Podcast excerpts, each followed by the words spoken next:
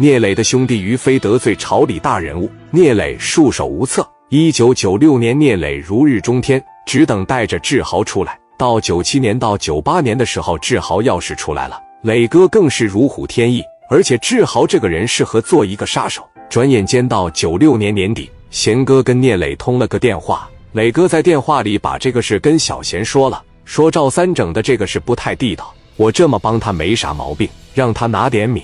毕竟啊，给我兄弟打个乱七八糟。小贤当时说：“那有啥事？赵三那个人你已经帮他了，这个事他确实有点不太地道。那怎么能让刘超自个去呢？就带十个八个兄弟。所以磊哥说，咱们去看看刘超吧。毕竟过去七八天了，咱上医院去看看恢复的怎么样。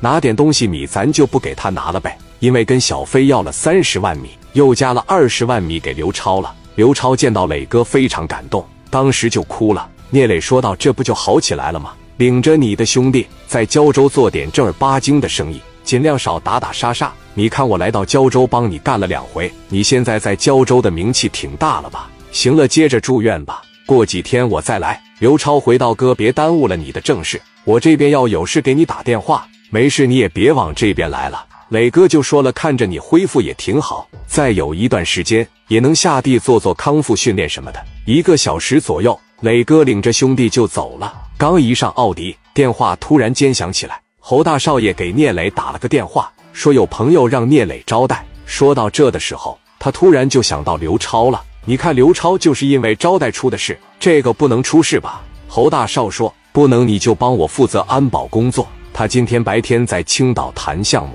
晚上你安排他吃顿饭。”磊哥说：“小侯，我这前一段时间干了这么个活没干好。”你要不怕我把这事整砸，你就让他过来吧。两人对话一番，大概了解了被招待者的段位。小勇、大志、侯大少他们都是好哥们，都是好朋友，在北京都是有一号的人物。侯大少接着说：“给他交下来以后，对你的发展绝对是有好处的。就是他的这个性格比较张狂，你让兄弟们忍着点说话。人家说我两句，我也得听着。一听这话，聂磊道：那就是忍着呗，骂我打我，我都不吱声。”侯少解释道：“那骂你打你倒不至于，就是他们都喜欢说上半句，下半句让你悟。你要是做不到，他有可能就说两句难听的。人家发号施令惯了，你到底能不能安排吧？”小侯在那边确实急了。聂磊就说：“你都亲自给我打电话了，那我能不帮吗？你把电话给我，我给他打个电话。反正我给他一打电话，我就能知道他是个什么脾气的人了。